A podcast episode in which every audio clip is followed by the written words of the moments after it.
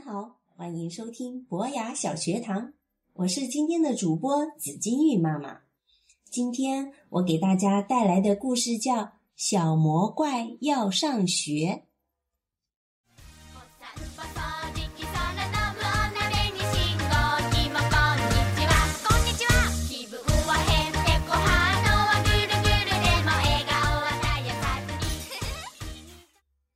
从前有一个心地善良的食人小魔怪，他从来都不吃人。可是小魔怪的爸爸妈妈最喜欢吃人了。每一次他们饱餐之后，就会打着饱嗝，摸着鼓鼓的肚皮，满脑子想的都是明天吃什么。唉，爸爸妈妈从来不陪小魔怪玩游戏，也从来不给他讲故事。在小魔怪家里，没有甜甜的苹果派，没有可口的牛奶米饭，也没有好吃的水果蛋糕。小魔怪讨厌这一切，他总是一个人待在自己的房间里，一会儿大喊大叫，一会儿跺脚。爸爸妈妈受不了了，就大声的训斥他：“捣蛋鬼，你吵得我们一点胃口都没有啦！”只有一件事情可以让小魔怪感到快乐，那就是藏在茂密的小树丛后面，偷偷的看小朋友们玩游戏。啊，小朋友们玩的多开心啊！他们怎么能玩出那么多的花样呢？小魔怪惊讶极了。一天，小魔怪捡到了一本书。那是一个粗心的小朋友丢下的。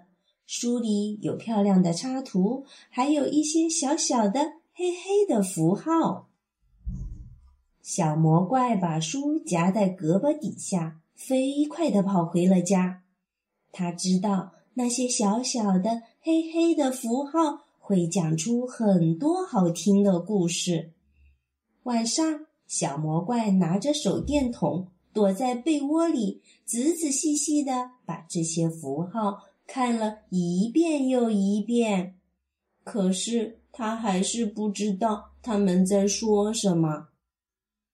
小魔怪难过极了。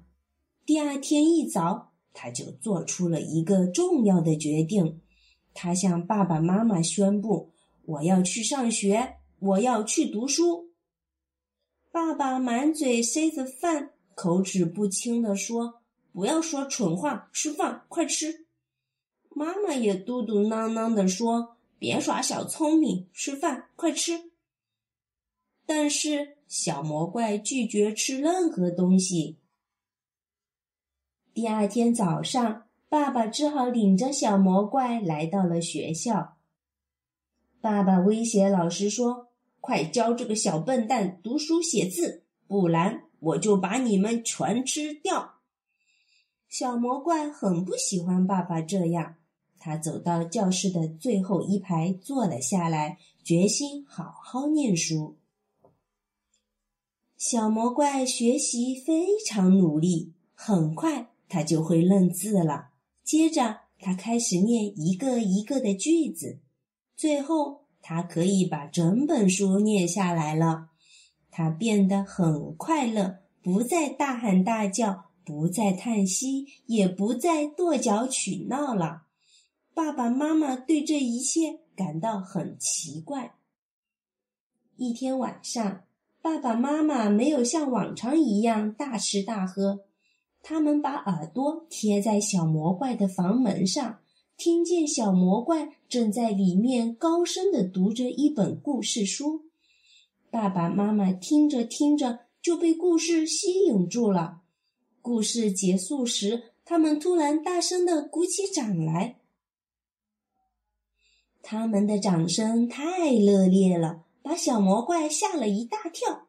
他惊讶的打开了门：“真好听，真好听！”爸爸大声的说：“再讲一个，再讲一个！”妈妈急切的请求。小魔怪非常高兴的答应了。他接着又读了三个故事。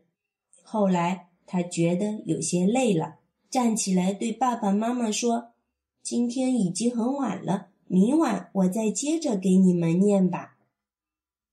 接下来的晚上，小魔怪放学一回到家，还来不及放下书包，爸爸妈妈就拉着他的袖子，让他再讲一个故事。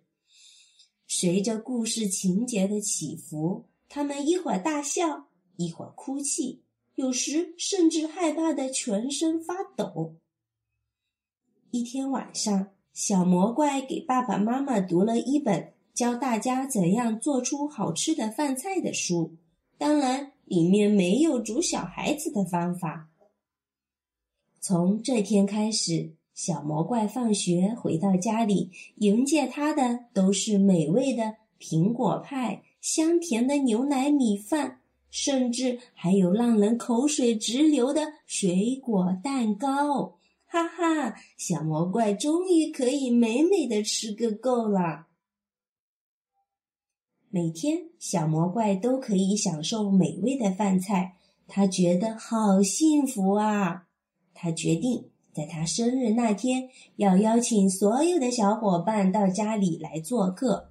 不过，他忘记了他的爸爸妈妈可都是爱吃人的大魔怪呀。当他为小伙伴们打开门的那一瞬间，他才忽然想起来，可是安安。奥奥、萌萌、赫赫，他们都来了，小魔怪害怕极了。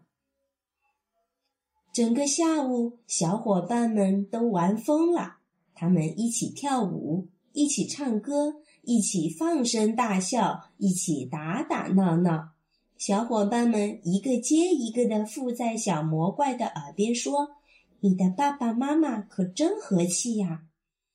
小魔怪第一次发现爸爸妈妈真的很可爱，甚至在他们笑的时候也小心的不把长长的牙齿露出来。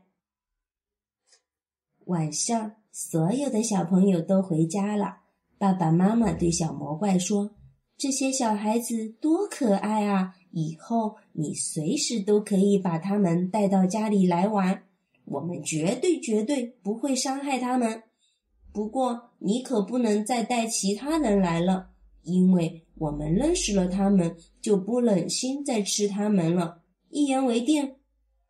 小魔怪假装答应了爸爸妈妈的要求，可小脑瓜里已经打定了主意，以后他要邀请地球上所有的小朋友都到家里来参加他的生日宴会。哈哈，这样一来。爸爸妈妈就永远不再会吃小孩子了。